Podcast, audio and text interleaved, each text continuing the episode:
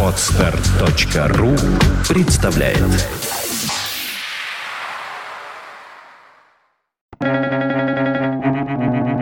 Свободное радио Компьюлента Жертва часто возвращается на место преступления, чтобы повздыхать о старом добром времени. Веслов Брудзинский.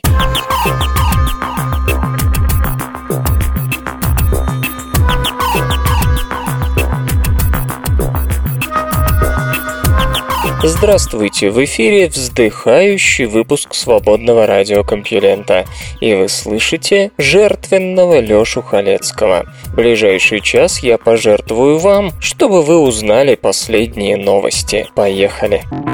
Наука и техника. На Марсе идет снег из двуокиси углерода.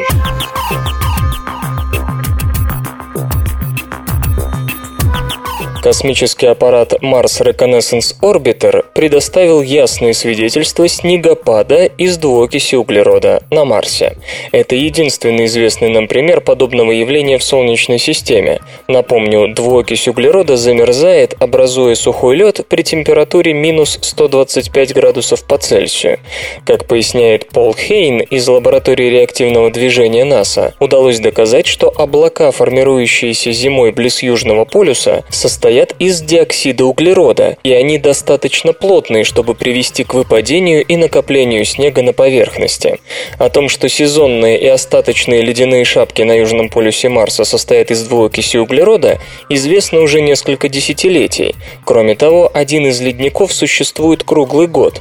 Оставалось неясным, как он пополняет свои запасы, то ли благодаря снегопадам, то ли в связи с наносами содержащего лед песка. Господин Хейн и его соавторы проанализировали данные, полученные путем наблюдений за облаками с помощью инструмента Mars Climate Sounder, который фиксирует яркость атмосферы в 9 волновых диапазонах видимой и инфракрасной частей спектра. Тем самым удалось получить информацию о температуре, размерах частиц и их концентрациях. Наблюдения, проведенные зимой 2006-2007 годов, когда в южном полушарии Марса стояла зима, позволили выявить высокое облако, насыщенное двуокисью углерода диаметром около 500 километров. Оно относительно долго висело над Южным полюсом в окружении более высоких короткоживущих тучек поменьше, состоявших из того же вещества и обретавшихся в районе 70-80 градусов южной широты. О том, что снег из двуокиси углерода действительно идет, свидетельствует размер частиц. Они достаточно большие, чтобы упасть на поверхность в течение времени жизни облака. Кроме того, взгляд в сторону горизонта, в отличие от взгляда вертикально вниз, позволил удостовериться в том, что спектр двуокиси углерода дают не залежи на поверхности, а именно атмосферные частицы. В последнее время стало в некотором роде модным удивляться сходству Марса с Землей. Новое открытие очень хорошо демонстрирует то, что это все же совершенно иная планета. Белок спермы контролирует организм самки.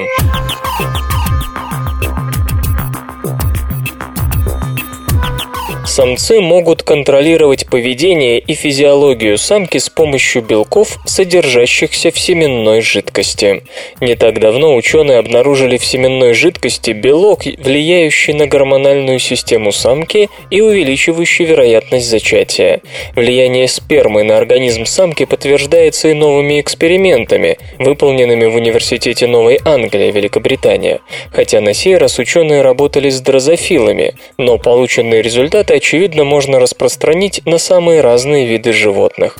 Сперма самцов, помимо половых клеток, содержит целый коктейль белков, которые так и называются – белки семенной жидкости – SFP – Seminal Fluid Protein.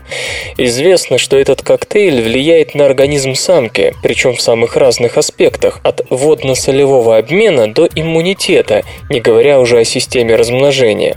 В своей работе исследователи сосредоточились на одном из из этих белков, называемом SP – секс-пептид. Они анализировали изменения в транскрипции, то есть в синтезе матричной РНК, которые происходят под действием этого белка. Влияние SP обнаружилось в самых разных органах и отделах тела самки, причем изменения наступали в разных местах и в разное время. Белок влиял на гены, управляющие развитием яиц, ранним эмбриогенезом и иммунитетом. Он вмешивался в работу генов, от которых зависела способность находить пищу. Самое удивительное, что SP влиял еще и на гены, управляющие преобразованием светового сигнала в нервный импульс и передачу его в мозг. Иными словами, SP выступает в роли главного регулятора генетической активности, которому буквально до всего есть дело, от иммунитета до зрения, от половой активности до пищевого поведения, только регулятор этот принадлежит не самой самке, а вводится самцом при спаривании. Есть соблазн сказать, что самцы управляют самками с помощью секса, подчиняя себе активность их генов, но это было бы преувеличением. Все-таки SP не единственный из могущественных белков-регуляторов генетической активности. Однако, как пишут исследователи в журнале Proceedings of the Royal Society B, такие белки возникли у самцов именно в результате эволюционной войны полов, когда каждый стремится сделать так, чтобы противоположный пол действовал в его интересах. Есть ли у самок способы нейтрализовать влияние на свой организм белков семени, покажут дальнейшие исследования. Чем обернется для нас рекордное сокращение площади арктического льда?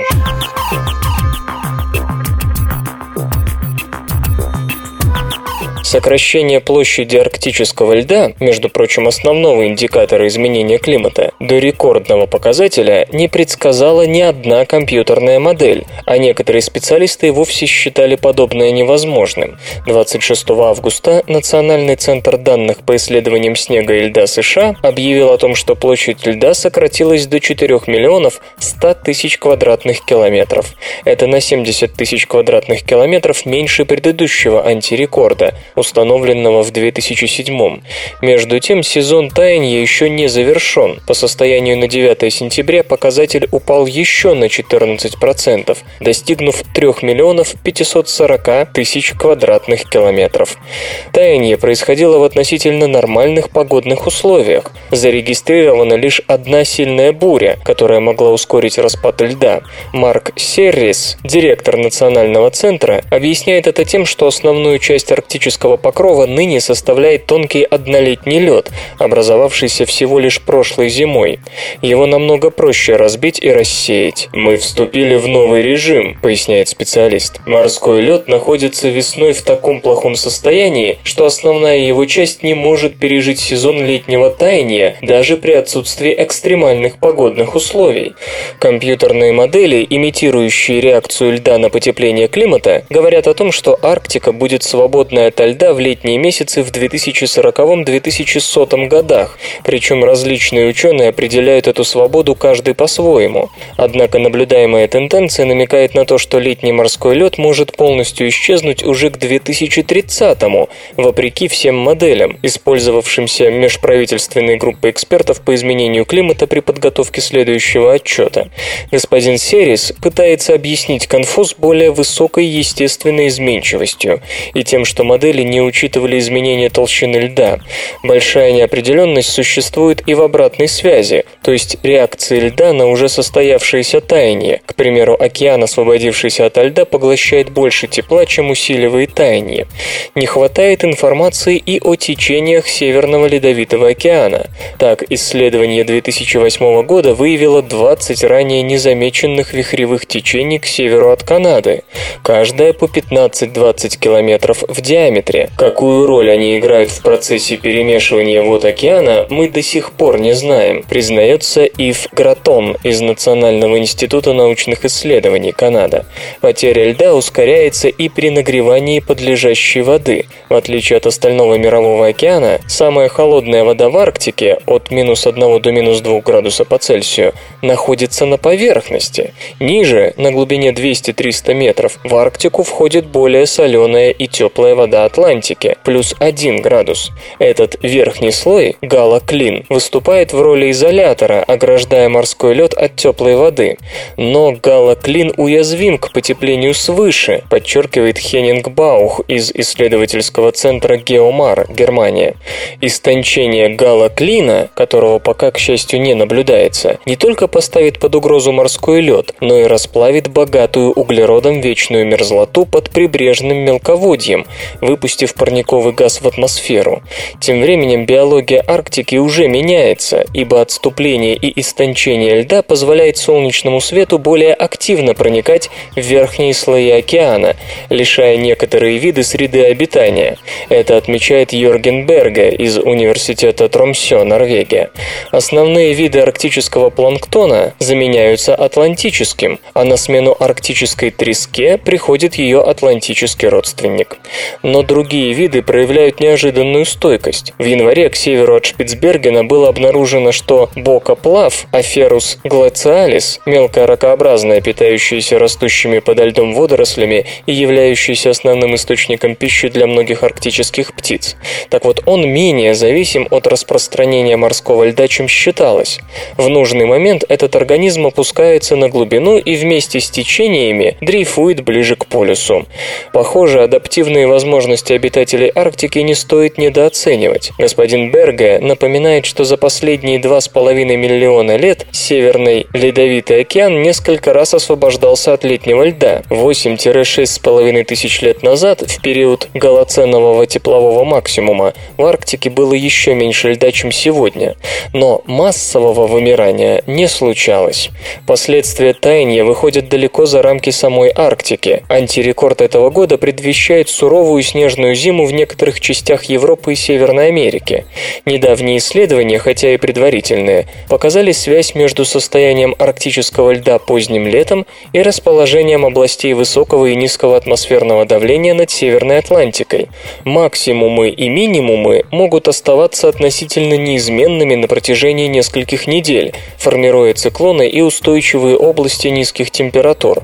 Ральф Яйзер из Института полярных и морских исследований имени Альфреда Вегенера обнаружил сильную корреляцию между состоянием арктического льда поздним летом 89-11 годов и аномалиями атмосферного давления, которые стоят за экстремальными погодными условиями вроде длительного зимнего похолодания. Согласно его гипотезе, Северный Ледовитый океан, открытый сверх меры, осенью отдает тепло атмосфере в высоких широтах.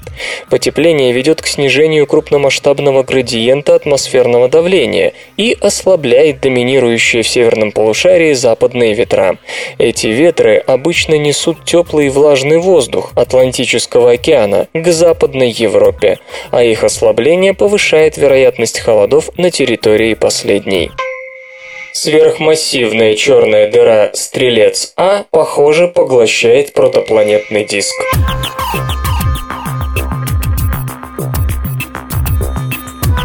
Облако газа радиусом примерно в 100 астрономических единиц, падающее на сверхмассивную черную дыру, находящуюся в центре Млечного Пути, может быть видимым следом протопланетного диска, окружающего молодую маломассивную звезду. Так полагают астрофизики из Гарвард-Смитсоновского центра астрофизики в Кембридже. Исследование, проведенное Рут Мюррей Клей и Абрахамом Лейбом, показывает, что планеты могут формироваться даже в мощном мощном гравитационном поле гигантской, крупнейшей в галактике черной дыры.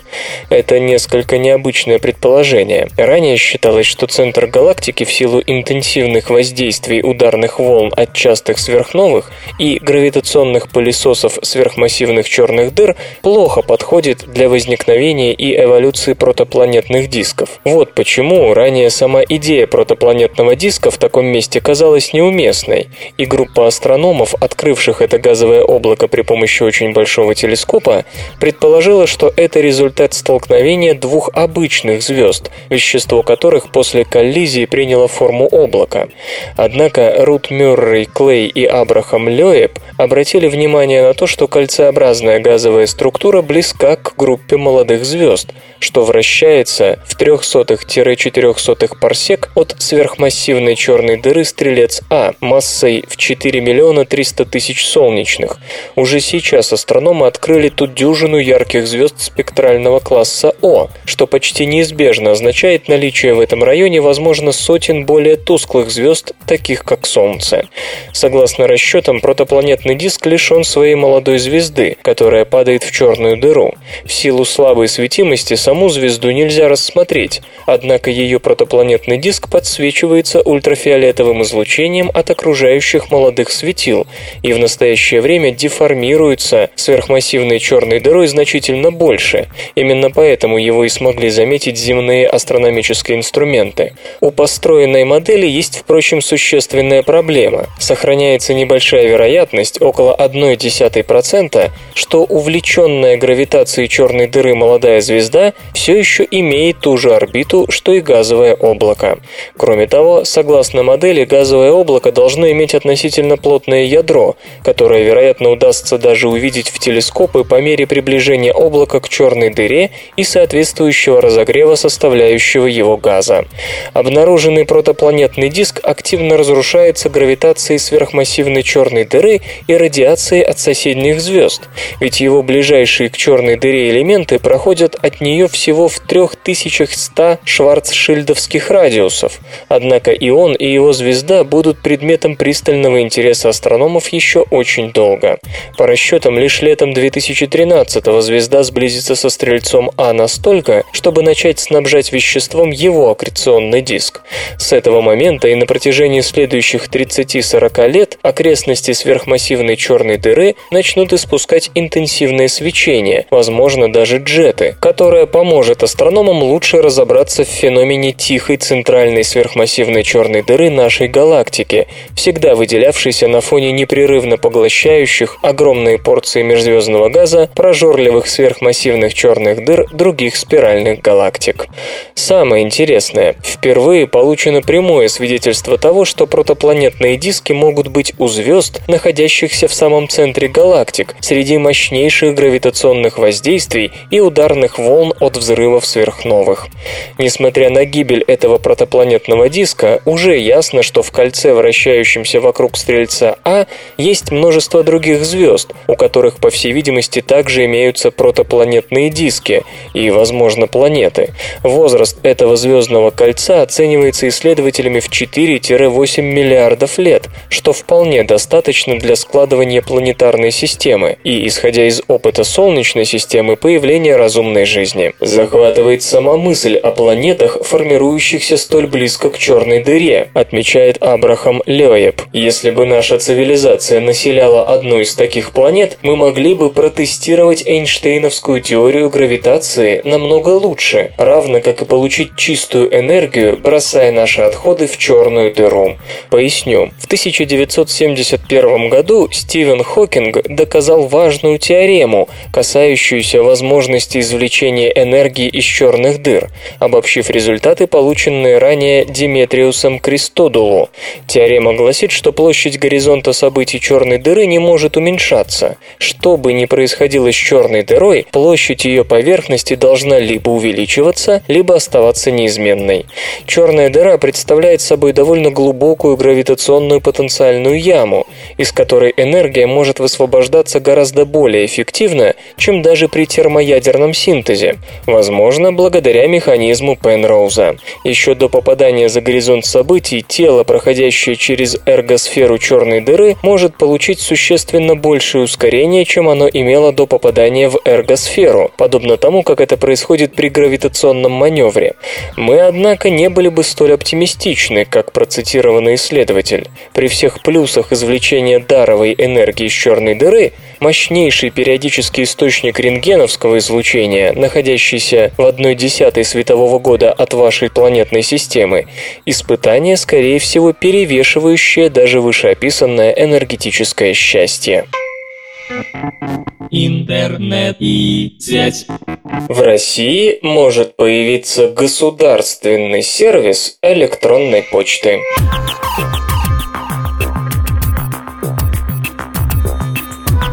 Дорабатываемый законопроект о почтовой связи вводит новое понятие – единая электронная почтовая система. Речь идет о возможности создания в России государственного email-сервиса. Система будет представлять собой единую сеть официальных электронных ящиков граждан, предприятий, ведомств и госорганов. Предполагается, что через сервис будут предоставляться платные официальные электронные почтовые ящики. Абоненты смогут использовать их для пересылки письменной корреспонденции и осуществления почтовых денежных переводов. Кроме того, такой ящик даст возможность распечатывать юридически значимые документы, удостоверяемые специально разработанным штемпелем. Официальный электронный ящик также позволит госорганам частично перевести регистрируемые отправления, письма, выдающиеся под роспись, в электронный оборот. Официальные почтовые ящики смогут выдавать уполномоченные государством операторы универсальной почтовой связи. Сейчас под это определение подпадает только Почта России.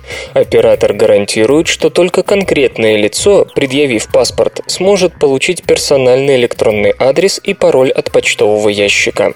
Почта России также обеспечит защиту от несанкционированного доступа к персональному ящику. Пересылаемые в системе документы, как ожидается, будут востребованы прежде всего госорганами и бизнесом, к примеру, в ходе судебных споров. Почта России в этом случае выступит в роли электронного нотариуса, держателя реестра отправленной и полученной корреспонденции. Государственный сервис электронной почты не рассматривается в качестве конкурента системам вроде Gmail. Стоимость проекта и официальных почтовых ящиков не уточняется. Участники рынка полагают, что создание системы из 100 миллионов почтовых адресов обойдется ориентировочно в 10 миллиардов рублей. Эти забавные ученые. Во многих лабораториях позапрошлого века не было приспособлений, защищающих от взрыва. Не было их и в лаборатории Шарля Адольфа Вюрца в медицинской школе в Париже. Как-то один из друзей Вюрца встретил его прогуливающегося с озабоченным видом на площади перед лабораторией. На вопрос, что он тут делает, Вюрц ответил «Я ожидаю результатов опыта». Наука и техника. Неправильное питание беременной может спровоцировать рак у правнуков.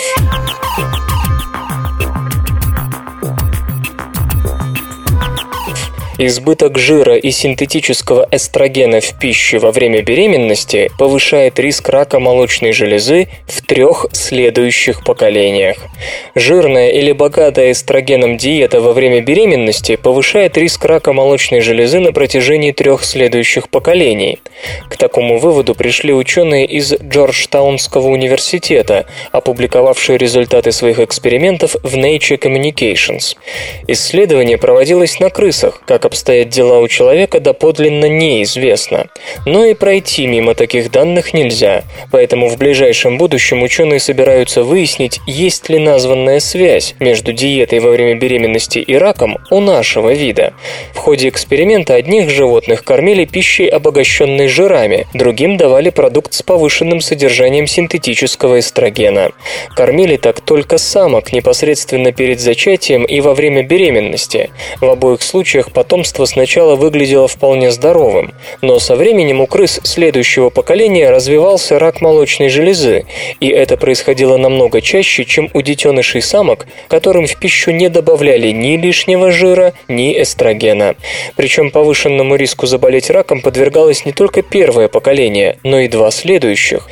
В случае с эстрогеном цифры были особенно впечатляющими. У дочерей, внучек и правнучек крыс, которые во время беременности получали лишний эстроген, эстроген, рак молочной железы встречался на 50% чаще. Любопытно, что при жирной диете повышенный риск возникновения рака передавался как по женской, так и по мужской линии, то есть через сыновей и дочерей. В случае же диеты с эстрогеном рак наследовался только по женской линии.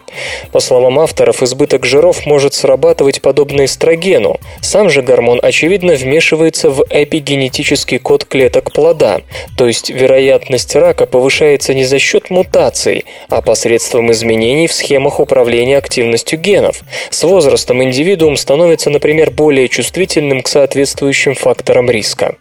Исследователи предложили математическую модель, которая подтверждает такую эпигенетическую раковую схему через три поколения. Кроме того, у крыс, предрасположенных к этому заболеванию, нашли несколько сотен областей в ДНК, метилированных иначе, чем в контрольной группе. А метилирование ДНК есть один из основных механизмов эпигенетического наследования. Хорошая новость, по словам ученых, в том, что эпигенетические аномалии исправить проще, чем собственно генетические. Главное вовремя их обнаружить. Интегрированный эффект Сакса-Вольфе подтверждает существование темной энергии.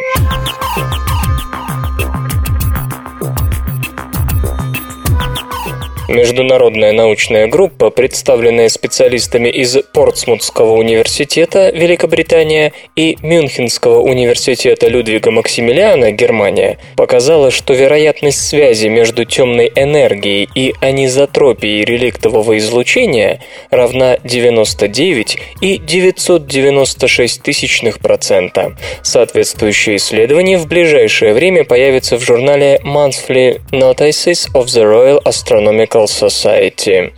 Анизотропии реликтового излучения, открытые в начале 90-х, называют разницу температуры реликтового излучения в различных направлениях от Земли. Основной ее причиной считается предсказанный в 1967 году эффект Сакса-Вольфе, он же эффект Сакса-Вольфа, возникающий, когда фотон распространяется в неоднородном гравитационном поле, которое где-то сильнее, а где-то слабее. Если фотон движется по нарастающему гравитационному потенциалу, он теряет энергию и испытывает красное смещение. Если же движение происходит по убывающему потенциалу, то он наоборот приобретает энергию, а его частота смещения ближе к фиолетовой части спектра. В случае одного фотона эффект приводит к изменению частоты, а для группы – к изменению температуры. Так, из-за этого в силу движения нашей галактики через реликтовое излучение со скоростью 627 плюс-минус 22 км в секунду. Передняя полусфера в направлении движения выглядит чуть горячее, а задняя несколько холоднее. Причиной существования эффекта называются возмущение гравитационного поля, но что именно их вызвало – загадка. Гипотез на эту тему не счесть. Это и нулевые квантовые флуктуации, и возмущения, вытекающие из инфляции в период экспоненциального расширения ранней Вселенной, которая вызвана вакуумной энергией. К счастью, спора о причинах существования анизотропии не могут помешать ее использованию в научных целях. На сей раз исследователи взялись проверить с помощью интегрированного эффекта Сакса-Вольфе существование темной энергии, составляющей предположительно 73% всей материи во Вселенной. Напомню, после обнаружения интегрированного эффекта в 2003 году поднялась большая шумиха. К примеру, журнал Science назвал интегрированный эффект открытием года, но затем в силу вошли критики, ведь вариации в уровне энергии фотонов были относительно слабыми, поэтому некоторые астрономы даже ставили под сомнение сам факт обнаружения интегрированного эффекта. Авторы нынешней работы заново рассмотрели все аргументы против интегрированного эффекта Сакса-Вольфа, а также уточнили карты, использованные в первом исследовании, посвященному этому явлению. В итоге они пришли к выводу, что с вероятностью в 90 109 и 996 тысячных процента, именно темная энергия ответственна за наличие более горячих участков в реликтовом излучении. К слову, это тот же уровень надежности, которого удалось достичь при открытии Хиггсовского бозона. При отсутствии темной энергии или значительной кривизны во Вселенной между картой реликтового излучения и картиной распределения галактик не было бы никакой связи. Напротив, существование темной энергии, ее присутствие в районах распространения распространение фотонов реликтового излучения должно влиять на энергию последних, создавая его анизотропию. Сверка имеющихся карт реликтового излучения и расположения близких к нам галактик показала, что такая связь почти несомненно существует, что говорит скорее в пользу существования темной энергии. Безусловно, самым важным следствием этой работы можно считать проверку самого факта существования темной энергии. Можно сказать, что теперь его нельзя оценивать ниже достигнутой точности в 99 и 996 тысячных процента, что, конечно, весьма близко к констатации ее достоверного существования. Впрочем, карта анизотропии реликтового излучения находится в состоянии постоянного уточнения, поэтому, полагает ведущий автор работы Томазо Жан-Антонио, следующее поколение исследований реликтового излучения и галактик должно обеспечить точные измерения, либо подтверждающие теорию относительности, включая факт существования темной энергии, либо, что было бы еще более интригующим, требующие нового понимания того, как работает гравитация разработан новый способ сбора разлившейся нефти.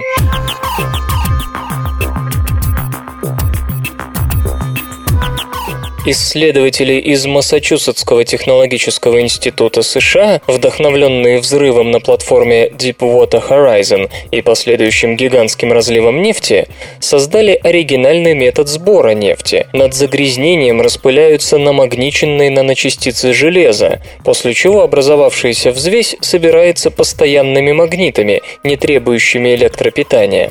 Изобретатели уверяют, что это позволяет вернуть нефтепереработке 100% 10% разлитой нефти, а, собственно, технология совсем недорога. Гидрофобные железные наночастицы смешиваются с разлитой по поверхности воды нефтью, после чего мощные магниты собирают последнюю, притягивая железо, а с ним и всю взвесь, посредством высокоградиентной магнитной сепарации. Дальнейшая очистка нефти от многократно используемых наночастиц планируется на борту специального нефтесборного судна. Повторное использование наночастиц частиц не только удешевляет схему, но и ограждает окружающую среду от загрязнения железом. В разработке используется магнитная сборка Халбаха, особая конфигурация постоянных магнитов, характеризующаяся тем, что магнитное поле с одной стороны практически полностью отсутствует благодаря особому расположению элементов сборки, а с другой, напротив, усилено, примерно вдвое. Эксперименты показали, что нефть с наночастицами притягивалась только к нужной точке магнитной сборки, позволяя упорядочить и упростить ее забор. Масштабные полевые испытания новинки назначены на ближайшее время.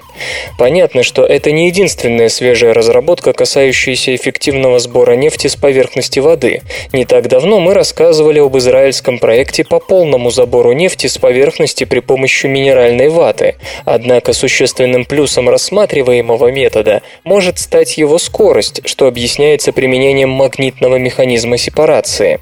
Впрочем, не обойдется и без проблем. Так кажется неизбежной коррозии используемых наночастиц на базе железа, хотя они и гидрофобны. Да и отделение нефти от абсорбента прямо в открытом море на судне представляется довольно сложным процессом рядом с той схемой, что пропагандируют адепты абсорбирования минеральной ватой. Возможно, обнаружены останки английского короля Ричарда III.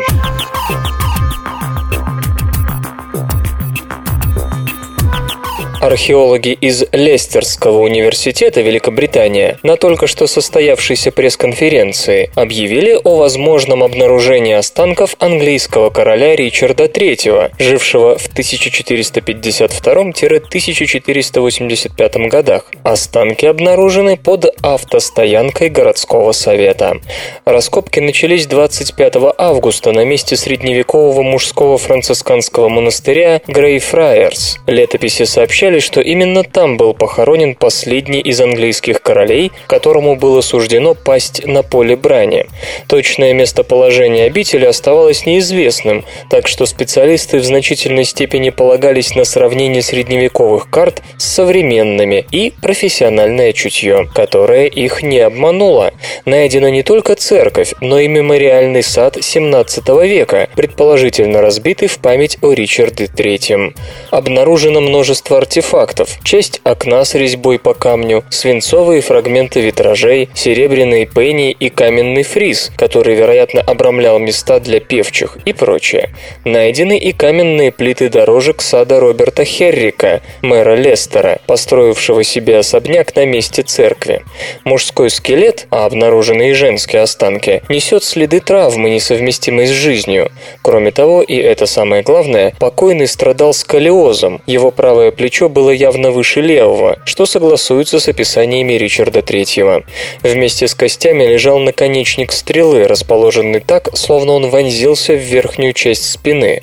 Все вместе, а также некоторые детали, которые пока не раскрываются, делают находку основным кандидатом на останки короля.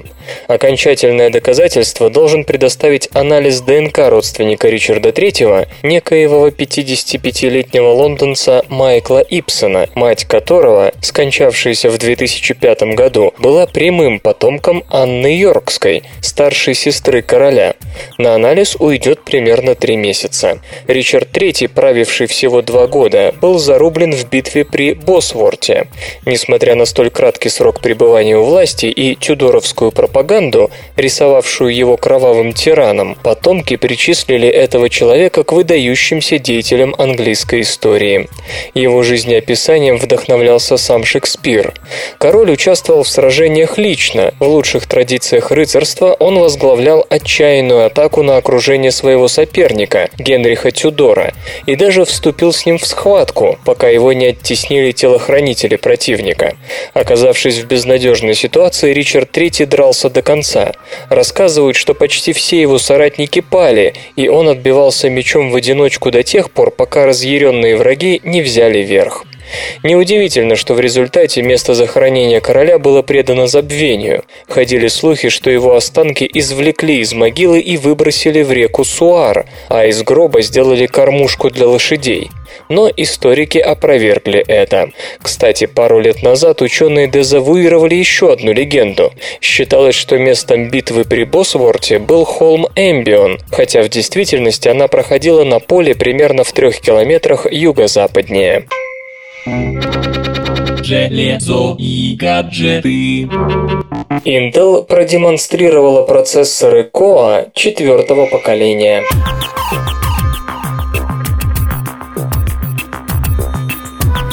Корпорация Intel на форуме для разработчиков IDF 2012 рассказала о процессорах с кодовым именем Haswell. Чипы Haswell Core четвертого поколения будут производиться по 22-нанометровой технологии с применением методики 3-Gate – транзисторы с объемной структурой.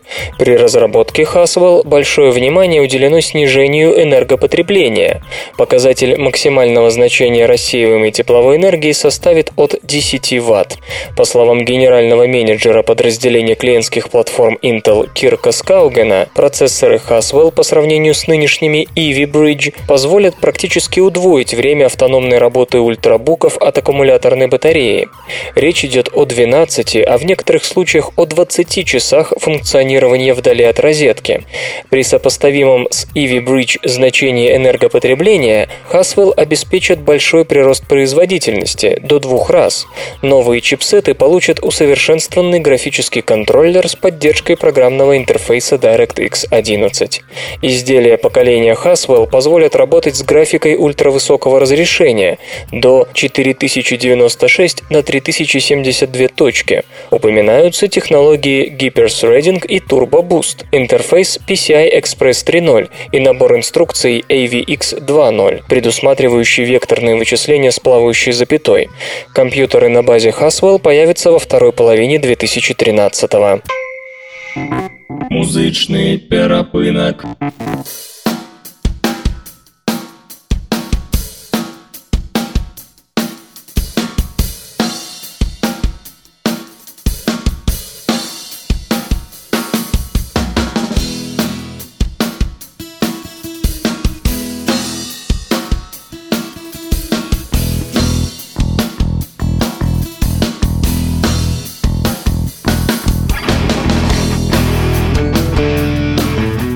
Сегодня в эфире свободного радиокомпьюлента группа Зая Чинзано, а получать эстетическое удовольствие мы будем от песни Дженни. Дженни, Дженни, Дженни, Дженни Сигналю ты на марке Дженни, Дженни, Дженни, Дженни Ты не берешь подарки Дженни, Дженни, Дженни, Дженни Не прикословишь маме Дженни, Дженни, Дженни, Дженни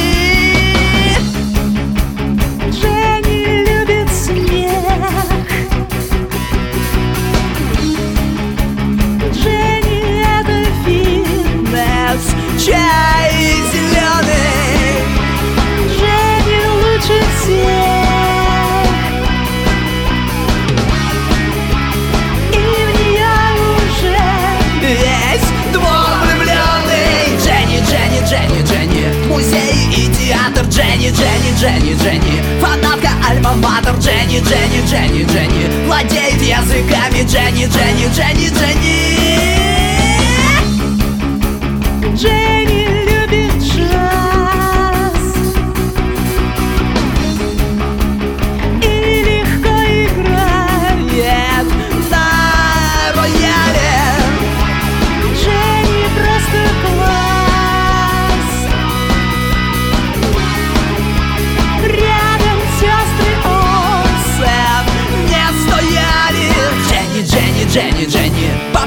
паспорту Сережа Дженни, Дженни, Дженни, Дженни. Нелепо, ну и что же Дженни, Дженни, Дженни, Дженни? Пока никто не знает Дженни, Дженни Ты лучше всех Наука и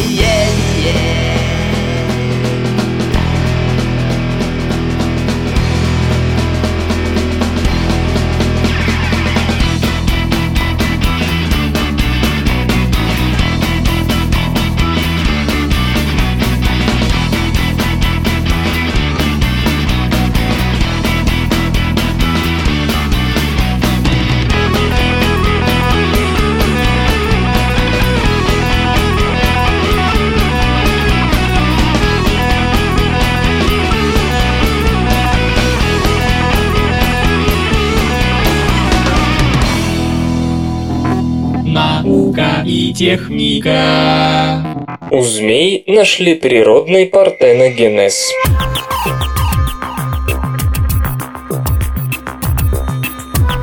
Зоологи убедились в том, что партеногенетическое размножение у позвоночных возможно не только в неволе, но и в естественных условиях обитания.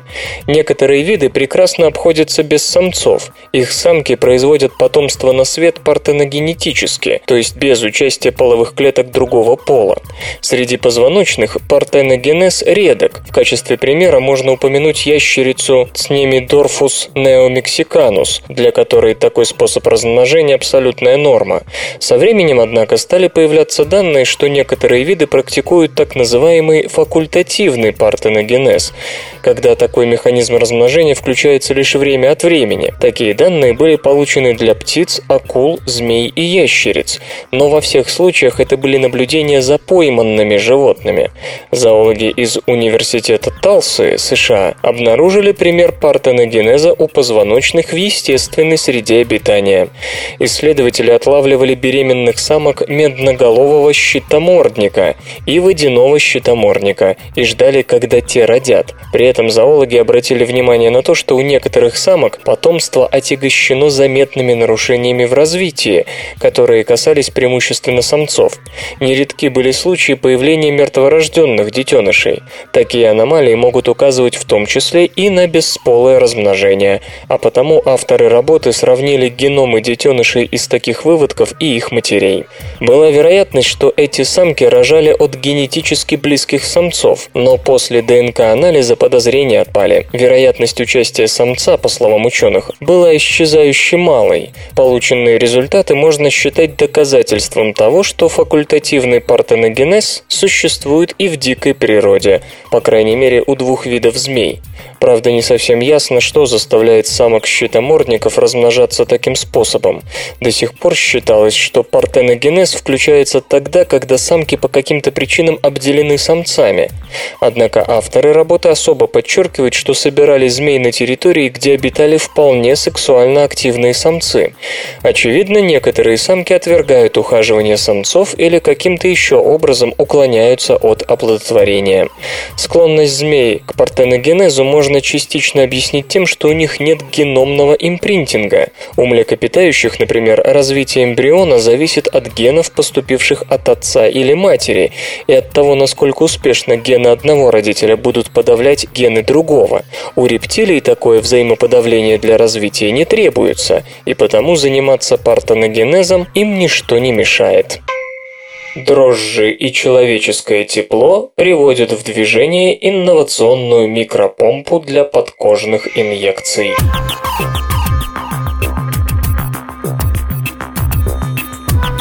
Ученые из Университета Пердью, США, придумали новый тип миниатюрной помпы, активируемой теплом человеческого тела и приводимой в движение реакции ферментативного разложения сахара.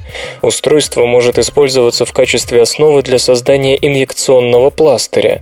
Микропомпа содержит пищевые дрожжи и сахар, заключенные внутрь небольшой камеры. При добавлении воды и закреплении пластыря с помпой на коже тепло человеческого тела и вода заставляют дрожжи заняться своим любимым делом – ферментативным разложением сахара с образованием небольших количеств диоксида углерода. Выделяющийся газ способен оказывать постоянное давление в течение нескольких часов на мембрану, выполняющую роль аналогичную роли пистона шприца.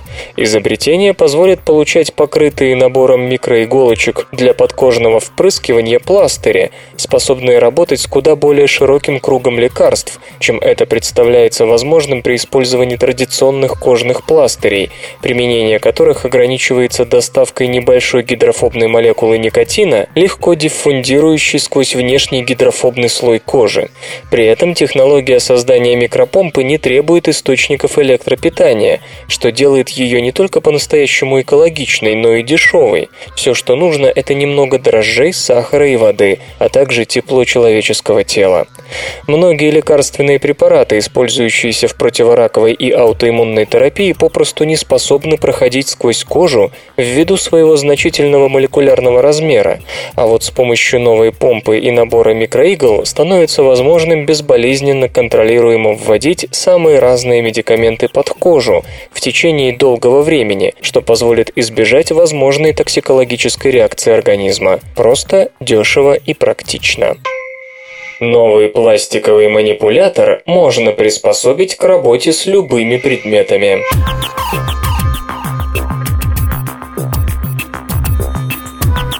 Средний робоманипулятор с десятком степеней свободы стоит примерно 10 тысяч долларов, но при этом он не способен работать с мягкими предметами. Пневматические манипуляторы, созданные учеными из Гарвардской школы инжиниринга и прикладных наук, оказались не только значительно дешевле, но и универсальнее. Кроме того, они настолько деликатны, что способны оперировать цветком без нанесения ему малейших повреждений. Большинство робоманипуляторов моторов проектируется по образцу человеческой руки с множеством соединений и сочленений. Новый тип, который исследователи называют щупальцем, состоит из единой пластиковой гибкой трубы с несколькими секциями, тремя, каждая из которых состоит из трех-четырех каналов, независимо от соседних, заполняемых воздухом до требуемого давления, что способствует повороту робощупальца в нужном направлении. Это не первая попытка построить пневматический универсальный манипулятор. Компилента неоднократно рассказывала об аналогичных разработках. Однако гарвардцам, благодаря многочисленным каналам внутри щупальца, удалось придать ему способность сгибаться в трех измерениях, а не в одном. Среди перспективных находок команды – размещение на конце робощупальца камеры, позволяющей точнее видеть мелкие предметы, а также в экспериментальном порядке шприца и даже пневматической присоски, могущей по образцу осьминожьей крепко захватывать предметы благодаря снижению давления в присосочной впадине. Поскольку щупальце полностью пневматическое и без твердого каркаса, его можно сдуть и убрать во внутренний отсек робота, как и в новой разработке iRobot. В качестве материалов используются дешевые эластомеры, обрабатываемые при помощи мягкого литографического формования в пресс-формах из АБС-пластиков. Да и сами исследователи отмечают, что новый манипулятор дешевле обычных, хотя и имеет весьма значительный значительное количество степеней свободы и эффективнее в обращении с мягкими объектами. Микромоторы со встроенным компасом поплывут куда скажут.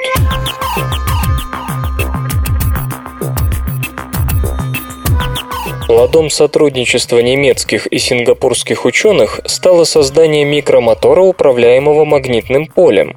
Сами микромоторы, разработанные в Институте материаловедения имени Лейбница, Германия, и Наньяньском технологическом университете, Сингапур, представляют собой микротрубочки, содержащие платину и железо. Платиновый катализатор реагирует с пероксидом водорода, генерируя поток пузырьков кислорода, которые, подобно реактивной струе, толкают трубочку вперед. Ну а железо позволяет трубочке реагировать на присутствие внешнего магнита. Получение контроля над такими микромоторами всегда было интересной и важной задачей. И вот теперь найден способ, позволяющий манипулировать направлением движения посредством магнитного поля. По мнению ученых, их работа стала важным шагом в направлении недалекого будущего, когда подобные микромоторы будут использоваться внутри организмов в качестве двигателя для наноразмерных систем. Создание трубчатого микромотора начинается с нанесения тонких слоев, следующий поверх предыдущего – титана, железа, хрома и платины на подложку, которая затем отбрасывается, и получившийся слоеный пирог скручивается в трубочку. После чего, используя неодимовый магнит, микротрубочки превращаются в постоянные магниты и помещаются в раствор пероксида для проверки их реакции на внешнее магнитное поле. Как оказалось, микромоторчик чувствовал присутствие магнита на большом расстоянии и начинал автономно двигаться в его направлении или от него в зависимости от полярности. Очень элегантное и, как всегда, очевидное решение старой проблемы, причем очевидное настолько, что раньше никто до него почему-то не додумался. По-настоящему смущает только одно – тип топлива, то есть пероксид водорода, на присутствие которого внутри организмов рассчитывать никак не приходится. Однако и для этой проблемы уже найдено возможное решение. Остается лишь совместить результаты обеих научных групп и объявлять себя настоящим пионером в области развития медицинских наномашин. Железо и гаджеты. Создан суперкомпьютер на основе Raspberry Pi.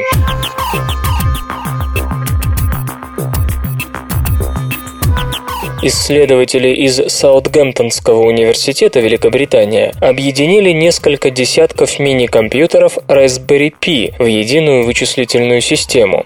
Raspberry Pi, напомню, предлагается в версиях А и Б. Обе оснащены процессором ARM с тактовой частотой 700 МГц и оперативной памятью размером 256 МБ. Операционная система, приложения и пользовательские данные могут храниться на флеш-карте формата SD. Модель А располагает одним портом USB 2.0, модификация B – двумя. Кроме того, у старшей версии есть контроллер Ethernet. Цена составляет 25 и 35 долларов соответственно. Размеры компьютера 86 на 54 и на 17 мм. Суперкомпьютер на основе Raspberry Pi, созданный под руководством профессора Саймона Кокса, назван Iridis Pi по имени установленного в Саутгемптонском университете вычислительного комплекса комплекса Iridis. Система Iridis Pi объединяет 64 мини-компьютера Raspberry Pi, каждый из которых несет на борту SD-карту вместимостью 16 гигабайт. Таким образом, суммарный объем памяти составляет 1 терабайт. Платы Raspberry Pi смонтированы в стойку из конструктора Lego. Для обмена сообщениями между узлами применяется интерфейс MPI и Ethernet-сеть. Создание Iridis Pi обошлось примерно в 4000 долларов. Intel готовит новые атом-процессоры для смартфонов и планшетов.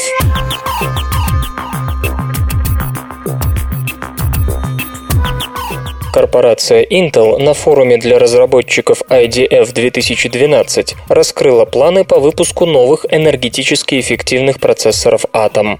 В ближайшие месяцы на рынке появятся планшеты и трансформируемые мини-компьютеры с операционной системой Windows 8, построенные на платформе Intel Clover Trail. В ее состав войдут двухъядерные процессоры Atom Clover View, выполненные по 32-нанометровой технологии.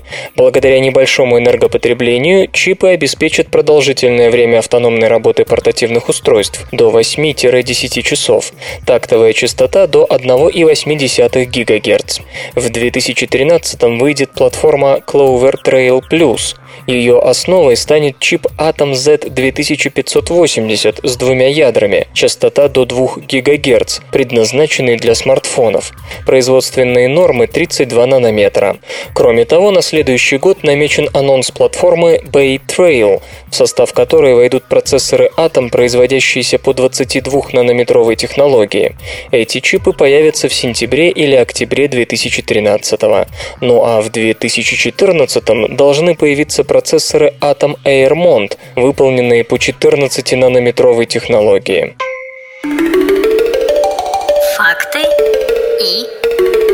Фактики. Знаете ли вы, что Майкл Бартлетт и Дэвид Джей Спрингбет, Великобритания, совершили кругосветное путешествие, уложившись в рекордное время – 62 часа 15 минут. С 18 по 21 марта 2000 года, пользуясь регулярными авиарейсами, они преодолели расстояние в 41 тысячу 10 километров. Их маршрут – Лондон, Тайтри-Пойнт, Окленд, Лос-Анджелес, Чикаго, Мадрид, Лондон. Правила этого путешествия были таковы. Необходимо было посетить две точки, которые на глобусе расположены точно друг напротив друга. Тайтри-Пойнт, Новая Зеландия и Мадрид, Испания, как раз и являются полными антиподами. Наука и техника. Microsoft превратит обычную комнату в игровую виртуальную среду.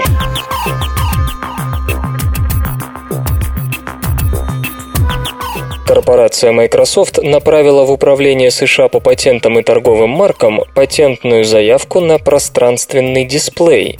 Идея заключается в том, чтобы превратить обычную комнату в игровую виртуальную среду. Microsoft предлагает проецировать на стены помещения, в котором находится пользователь, изображение из виртуального мира. При этом основная картинка будет выводиться на экран телевизора, к которому подключена игровая консоль. Система предусматривает применение камер и датчиков для отслеживания движений пользователя и его местоположения в помещении. Этот функционал может быть реализован на основе контроллера Kinect. Проекционная система позволит создать эффект погружения в виртуальное пространство и усилить ощущение от игрового процесса. Не исключено, что идея в том или ином виде будет реализована в консоли Xbox следующего поколения. Правда, пока не совсем ясно, каким образом система сможет справляться с интерьером помещений и их разной формой, различной текстурой стен и тому подобным. Вопрос о доверии решается на уровне механических реакций.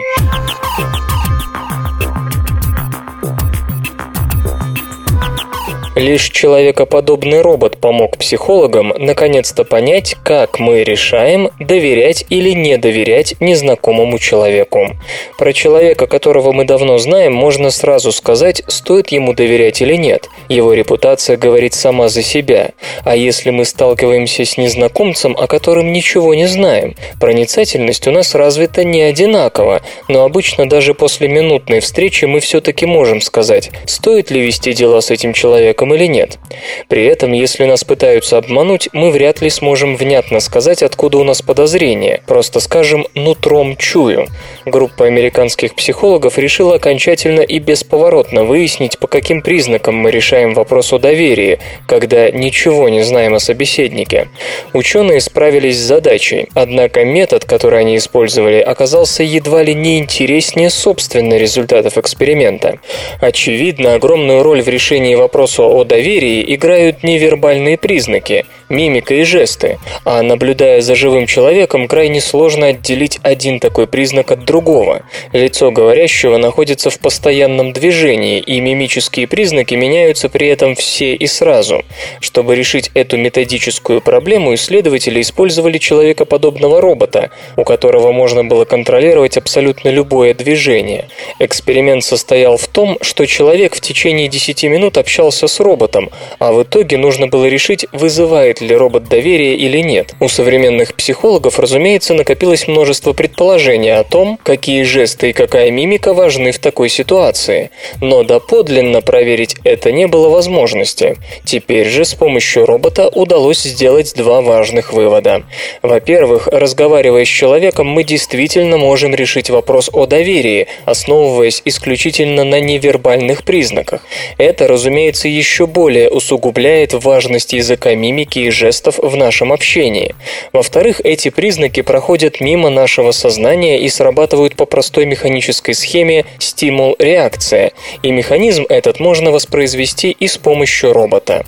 Для психологов здесь, конечно, важно было узнать, что даже сложные психологические реакции вполне можно изучить с помощью вот такого управляемого неодушевленного устройства. Можно, конечно, сказать, что эти результаты необходимы для проектирования роботов, социальных помощников, но для современной робототехники, очевидно, сейчас важнее несколько другие задачи. Разработана методология для контролируемого выделения макромолекулярных препаратов.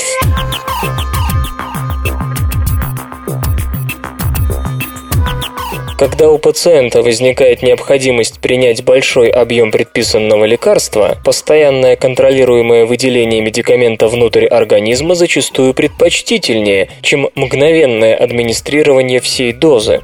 В последние годы ученым удалось разработать множество способов контролируемого введения препаратов в организм больного. Однако добиться приемлемых результатов в случае лекарств с большим молекулярным размером так и не получилось. Особенно это это касается таких экстремальных ситуаций, как контролируемый релиз наночастиц. Контрпримеры – внутривенная капельница, а также помпа для многочасового прокапывания эпидуральной анестезии. Исследователи из Университета Пенсильвании представили методологию, которая позволяет обеспечить непрерывное выделение макромолекул в течение длительного времени, до 4 недель, избавляя пациента от проблем, связанных с разовым потреблением огромной дозы биологических биологически активного вещества. Для этого они модифицировали поверхность наносфер мезопористого силикогеля, покрыв ее биосовместимым полимером полиэтиленгликолем.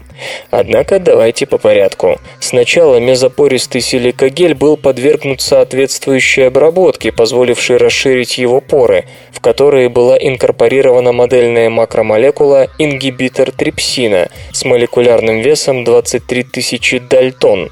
Затем на поверхность силикогеля наносился полиэтиленгликоль.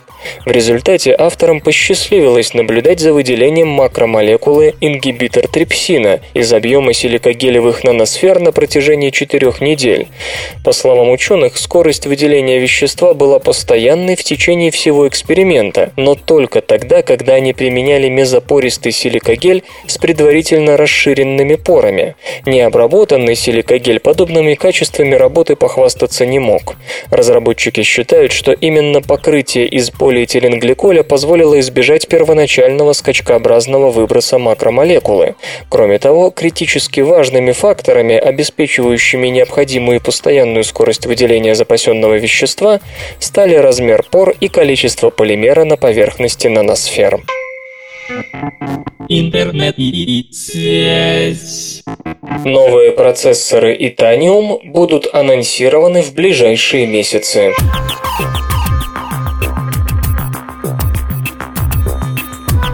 Intel на форуме для разработчиков IDF 2012 в Сан-Франциско поделилась планами по выпуску серверных процессоров. Прежде всего было сказано, что чипы Itanium следующего поколения с кодовым именем Paulson выйдут до конца года. Эти 32-нанометровые изделия придут на смену Itanium Туквела, производящимися по 65-нанометровой технологии. Paulson – самые крупные процессоры общего назначения, когда-либо создававшиеся оставшийся Intel. Они могут насчитывать 3 миллиарда 100 миллионов транзисторов против 2 миллиардов у Туквила. Полсон получит 8 ядер, поддержку технологии многопоточности Hyper-Threading, до 54 мегабайт суммарной кэш-памяти, улучшенные средства управления питанием и коррекция ошибок. В перспективе на смену этим чипам придут процессоры Itanium Kitson, но рассказывать о последних в Intel не стали. Корпорация отметила также, что уже начались начались пробные поставки серверных чипов Xeon E5 и E7 поколения Ivy Bridge, изготовленных по 22-нанометровой методике. Кроме того, в ближайшие месяцы выйдут низковольтные процессоры Atom S Centerton для серверов с небольшим энергопотреблением. Свободное радио Компьюлента.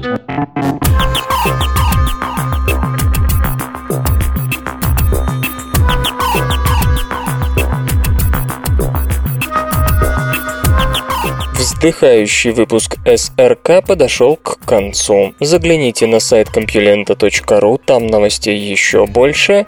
Ну а меня, Лешу Халецкого, вы обязательно услышите завтра. Обещаю и держите себя в руках. Свободное радио Компьюлента. Скачать другие выпуски подкаста вы можете на podster.ru